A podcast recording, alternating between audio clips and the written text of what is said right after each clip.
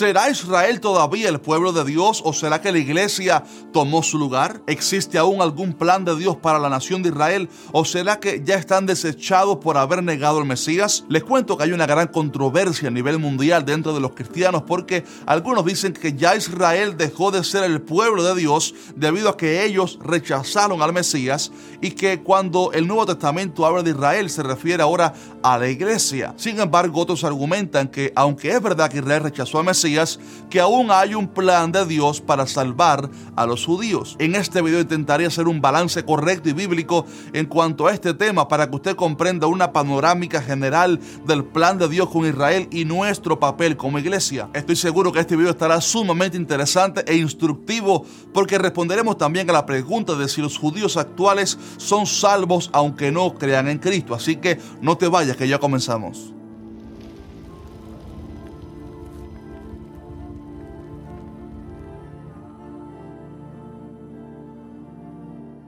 Hola, ¿qué tal? Dios te bendiga. Si es primera vez que mires uno de nuestros videos, mi nombre es Javier Rodríguez y esto es que dice la Biblia? Aquí subimos videos cada miércoles para responder a todas tus preguntas acerca de la Biblia, así que si quieres aprender mucho de la palabra, te recomiendo que te suscribas al canal ahora mismo y que actives la campana de notificaciones para que seas el primero en ver nuestros videos. Hace unas semanas lancé un video hablando sobre la situación entre Israel y sus enemigos y el cuidado que debemos tener nosotros como cristianos al realizar comentarios despectivos sobre el linaje de Abraham.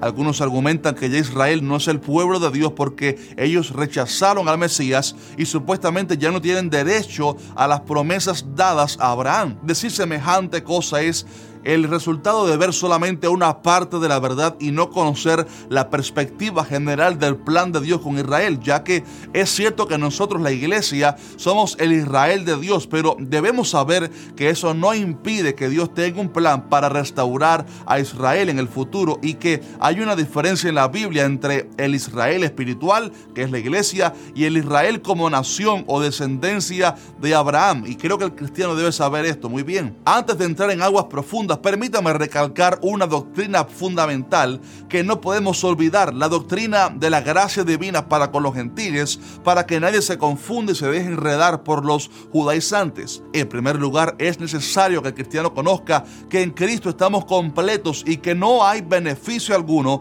en ser judío en cuanto a la salvación, porque la única entrada a la presencia de Dios es a través de la fe.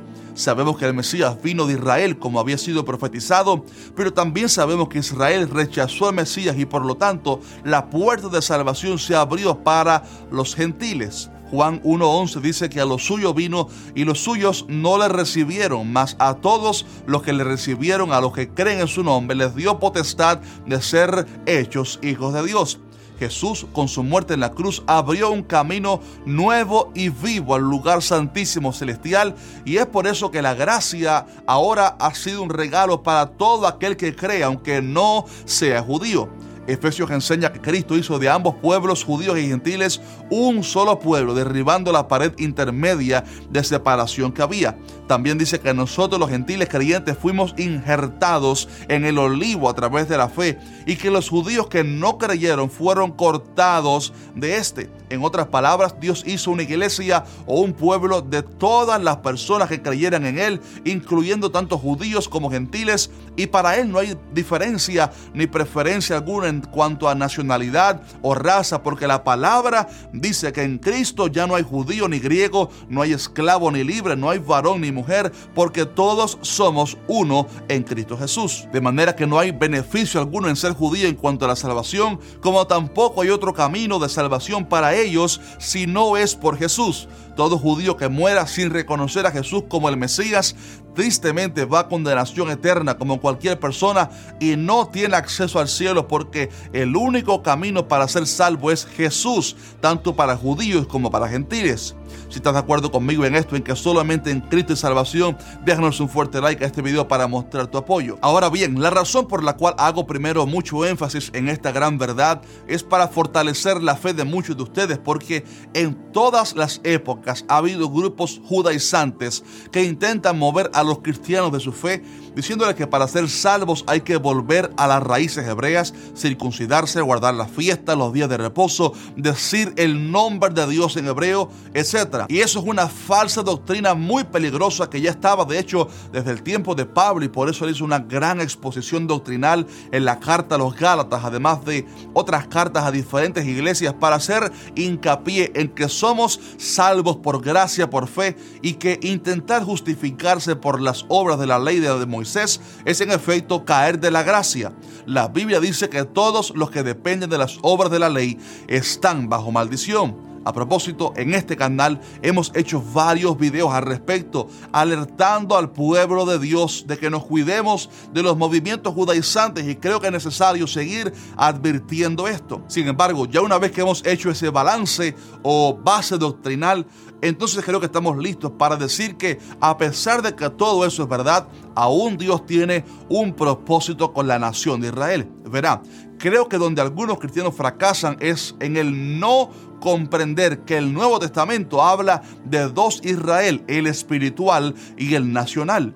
Nosotros, la iglesia de Cristo, somos el Israel espiritual de Dios. Sí, hemos accedido a las promesas que Dios le había dado a Israel en el Antiguo Testamento. Y por eso Gálatas 3:29 dice que si vosotros sois de Cristo, ciertamente sois linaje de Israel y herederos según la promesa. En otras palabras, a través de la fe, nosotros hemos sido injertados en el olivo y somos hijos de Abraham a través de la fe. Pero cuando en el Nuevo Testamento habla de Israel, hay ocasiones donde no se está refiriendo a ese Israel espiritual como la iglesia, sino que habla de la nación de Israel, el linaje de Abraham a través de la sangre. Evidentemente Dios todavía tiene un plan para restaurar a Israel espiritual y políticamente. Y el hecho de que nosotros seamos el Israel espiritual de Dios no impide para nada que Dios realice su plan de salvarles al final de los tiempos. Ellos son la nación escogida por Dios y el plan que Dios tenía para ellos, aunque no lo aceptaron por su corazón endurecido, Dios decidió en su gracia que al final de la gran tribulación haya una restauración total para ellos. Uno de los pasajes que más claro habla de esto se encuentra en Romanos capítulo 9, 10 y 11. En el capítulo 9, Pablo habla de cómo Israel como nación se endureció y tropezaron para no alcanzar la salvación. Luego en el capítulo 10 comienza diciendo que él ora por su nación para que sean salvos porque él sabía que tenían celo de Dios, pero que no habían alcanzado salvación por cuanto rechazaron al Mesías. Pero en el capítulo 11 es donde Pablo hace un balance porque después de hablarnos del el error de Israel y su desvío, ahora nos advierte a los cristianos que no seamos arrogantes porque Dios no se ha olvidado de Israel, como tampoco los ha rechazado y que cuando termine el tiempo de los gentiles, entonces todo Israel será salvo. el versículo 1 dice así, ¿ha desechado Dios a su pueblo? Y responde, en ninguna manera. Luego en el versículo 11 pregunta, ¿han tropezado los de Israel para que cayesen? En ninguna manera, pero por su transgresión vino la salvación a los gentiles para provocarles a celos. Y si su transgresión es la riqueza del mundo y su defección la riqueza de los gentiles, cuanto más su plena restauración. Note cómo aquí habla de una futura restauración. También Pablo añade esto para los cristianos gentiles, y aún ellos, si no permanecieren en incredulidad, oiga esto, serán injertados, pues poderoso es Dios para volverlos a injertar. Como usted puede ver, aquí sigue hablando de la posibilidad de que ellos sean injertados nuevamente en un futuro. Y finalmente termina diciendo esta palabra poderosa que encierra lo que quiero enseñar aquí. Porque no quiero, hermanos, que ignoréis este misterio. Hmm. Para que no seáis arrogantes en cuanto a vosotros mismos, que ha acontecido Israel endurecimiento en parte hasta, mire cómo dice, hasta que haya entrado la plenitud de los gentiles y luego todo Israel será salvo, como está escrito, vendrá de Sión el libertador que apartará de Jacob la impiedad y este será mi pacto con ellos cuando yo quite sus pecados. Así que en cuanto al Evangelio son enemigos por causa de vosotros, pero en cuanto a la elección son amados por causa de los padres, porque irrevocables son los dones y el llamamiento de Dios. De todo este pasaje algunas palabras clave resaltan como por ejemplo que Dios no ha desechado a su pueblo o que el endurecimiento que le ha acontecido a los israelitas no será para siempre, sino que es temporal, porque dice que su endurecimiento es en parte y además le pone fecha de caducación porque dice que terminará ese endurecimiento cuando haya entrado la plenitud de los gentiles. Con un poco de luz es muy fácil ver que el pasaje está enseñando que cuando acabe el tiempo de la iglesia, entonces todo Israel será salvo. Y obviamente aquí está hablando no de la iglesia, por favor, sino de Israel como nación y linaje de Abraham a través de la sangre. Decir que aquí hablo de la iglesia es una ignorancia total porque el pasaje entero es un contraste que Pablo está haciendo entre la iglesia y la nación de Israel. Lo que el pasaje está enseñando es que cuando Cristo se lleva a su iglesia al cielo, entonces comenzará un trato de Dios directo con la nación de Israel para salvarles. Y ojo, no significa que Dios establezca una nueva forma de salvación para los judíos por ser simplemente del linaje judío. No, sino que el plan consiste en que ellos sean salvos a través del mismo método que nosotros hemos sido salvos, la fe en Jesús.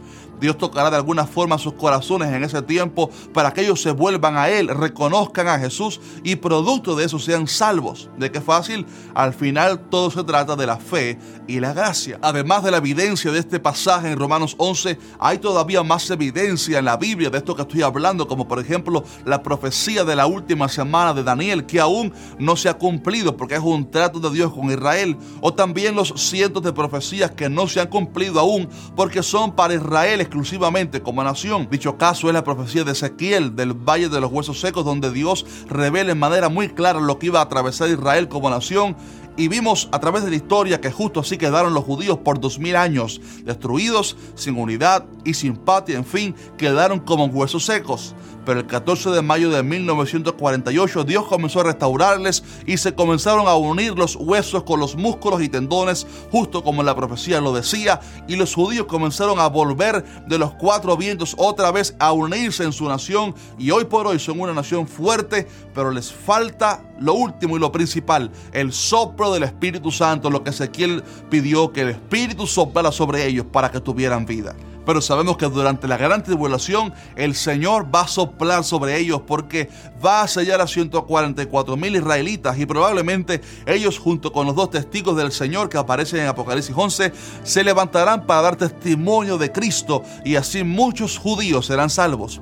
También en Zacarías vemos una profecía similar donde Dios dice, y derramaré sobre la casa de David y sobre los moradores de Jerusalén espíritu de gracia y de oración y mirarán a mí a quien traspasaron y llorarán como se llora por un hijo unigénito, afligiéndose por él como quien se aflige por el primogénito. Mi estimado hermano, creo que no hace falta más argumentos porque es demasiado obvio para el que quiera abrir su corazón.